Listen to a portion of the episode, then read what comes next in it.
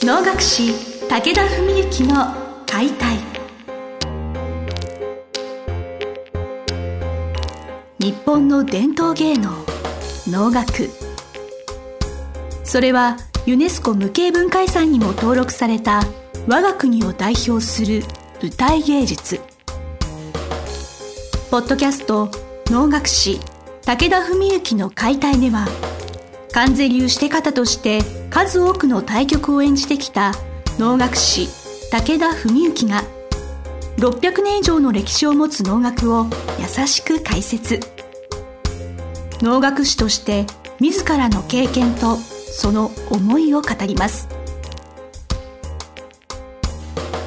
今週も始まりました志を手紙にしたため皆さんの心へ届ける炎の世界に触れながら現代と歴史をつなげる物語番組武田文幸の解体司会進行の小菅圭一です。文幸先生本日もよろしくお願いします。よろしくお願いします。まあその年末の文の会が終わって1月お休みする間もほとんどなくクレハを務められたというお話先ほどちょっとちらっとお伺いしたんですけれどそのお話もちょっとお伺いできますでしょうか？はい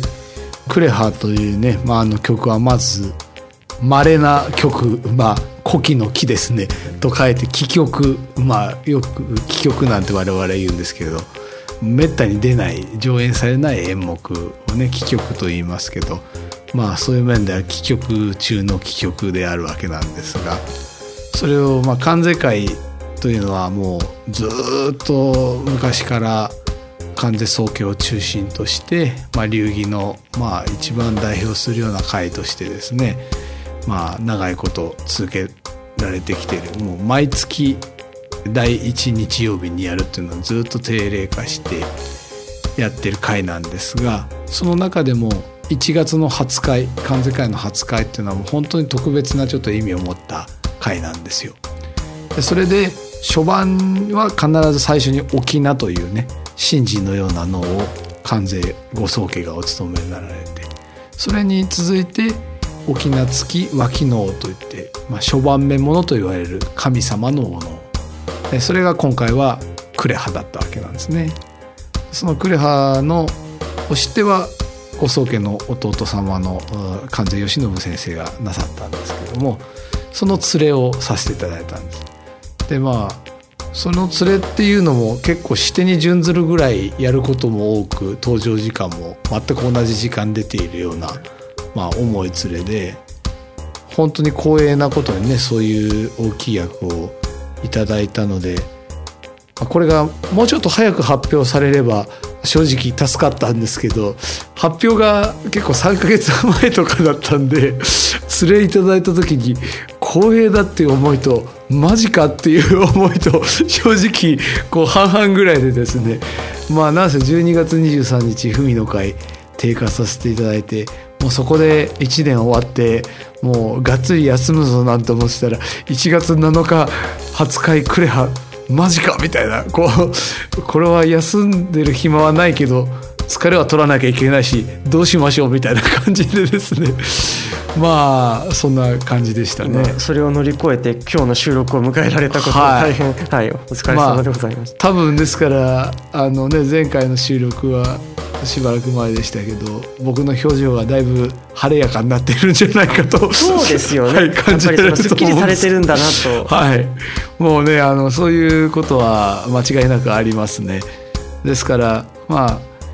で文の会終わって数日はねあのちょっと休むこともできたんですけどまあ大分の稽古に行って休養兼ねてねちょっと温泉入ったり少しゆっくりはしましたけどそれはもう本当初回のクレハに向けて疲れを取るためにクレハのに向けて疲れを取る、まあそういうことだったんですよね。だからまあ7日なんとか無事終えられましたけども、まあ、その間にもそうですね3回3回4回ほど慶喜先生と一緒に合わせ稽古をさせていただいてまあ互いにもうともかくは大きなチョンボをしたらもうねこれは謹慎者なんていうことじゃ済まないぐらいやっぱりその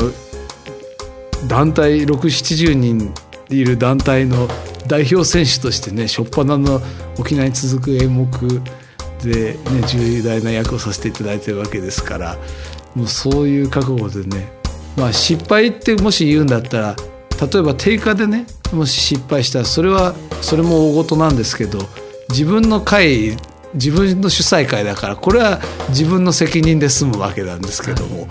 初回で失敗したらねだって関税会の失敗になっちゃいますからね。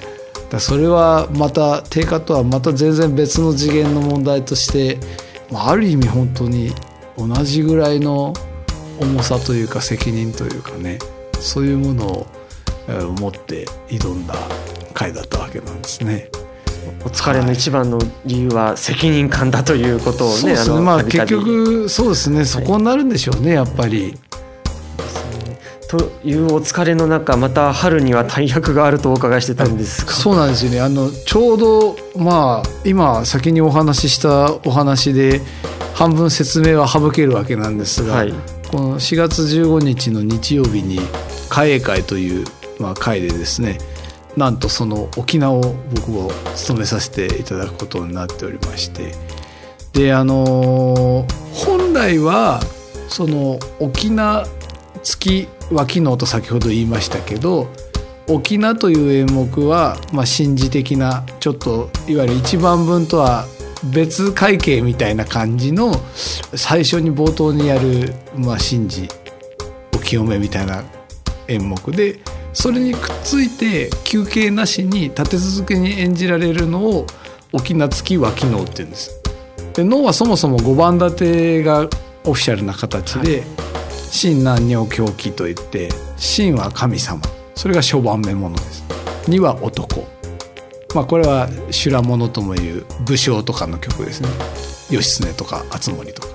3番目っていうのは女。女っていうのは例えば羽衣の天人とか、まあ、5つの女とか野々宮だったら六条の宮須とか、まあ、定価食しない親王とか。で4番目っていうのは今日狂いというんですけど共助者といって今年僕が9月に「ミーデラ」っていう曲をさせてもらいますけど我が子と生き別れて子供を訪ねて旅をする女性とかですねそういう今その舞台の上で生きてる人という設定幽霊とか神様じゃない演目で5は鬼です。キーですね。鬼。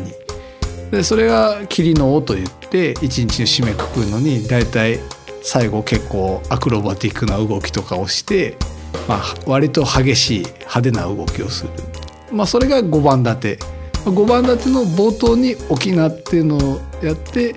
沖縄月は昨日そうするとまあ計6番って形になるわけですけどそれは一番オフィシャルな形なんです実は。全部やると何時間かかるんですか？いやそれはまあ何の演目を選ぶかにもよりますけど、あちなみにそれを全部やってる会は実は今もありまして、はい。能楽協会が主催している式能っていうのは必ず2月の第3日曜日にあるんですけどそれは五流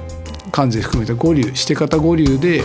順繰りに回して沖縄月脇能からずっと5番目までやるっていう会があります。でも今昨今の時代の流れを見てそれは真ん中できるようになって2部制になってるんですけどもちろん投資券っていうのもあってそれでちゃんとオフィシャルの5番プラス沖縄計6番をやってるのが能楽協会の式能ですねこれはもう本当確実に毎回ソルドアウトになる回になっています。でその沖縄付きの脇の今度会営会では僕は実はその沖縄と脇の両方させていただくことになってるんです。でこれは本来は沖縄の指定を務める人と沖縄付き脇能の指定を務める人は同じ人がやるのが多分本来の形なんですよ。ただ今やっぱり昨今いろんな情勢があっていろいろな問題があって沖縄は沖縄の指定がやる、それの脇能は脇能の指定がやるというのがむしろそっちが普通になってるんですね。ですから関税会初会だったらご宗家が沖縄の指定を務められてそれに代わって諸番目物のしてはご宗家の直属のそういう弟子筋が務めるというそれが普通なんですよ。で今度4月15の会会は僕が沖縄とその沖縄月脇の淡路っていう曲の指定、まあ、要するに2番連チャンで指定を務めさせていただくというまあはっきり言えば文の会の低下もとも引けを取らないかひょっとしたらそれより大変なことかもしれないぐらいのかなり大変なことをさせていただくんですね。まあ僕の知ってる限りでパッと思い出せるところで沖縄と沖縄付き脇のの指定両方をその1日の会で務めたっていう人は2人ぐらいしか思いつかないです。まあもちろん能楽会こうちゃんと検索すれば何人かはいらっしゃると思いますけどパッと自分が見たり聞いたりしたって思いつくのでは2人ぐらいしかいらっしゃらないです。これはその話はそのできるできないという話ではなくいろんなたなんか理由があるんですかねなんか。そうですね。いろんな理由が ありますね。いろんな理由があります。できるできないってことももちろんあると思います技術的なお話もあるわけです、はい、ただまあまずもって関税流以外の流儀は、だいたいご宗家以外が沖縄を務めるっていうことが多分ないんだと思うんですほとんど。まずほとんどない。関税流だけはもうそのいわゆる宗家じゃない宗家の弟子筋も沖縄を務めることを許されてますけど他の流儀だともう宗家しか沖縄を務めないっていう方がむしろ普通なので。だから沖縄を務めさせていただくっていうことだけでも構とてつもなく大変なことなんですよね。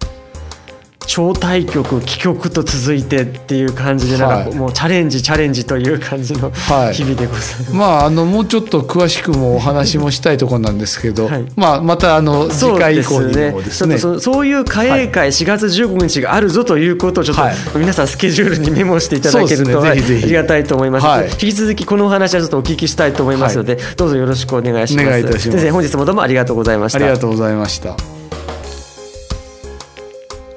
本日の番組はいかがでしたか？番組では武田文幸への質問を受け付けております。ウェブ検索で武田文幸と入力し検索結果に出てくるオフィシャルウェブサイトにアクセス。その中のポッドキャストのバナーから質問フォームにご入力ください。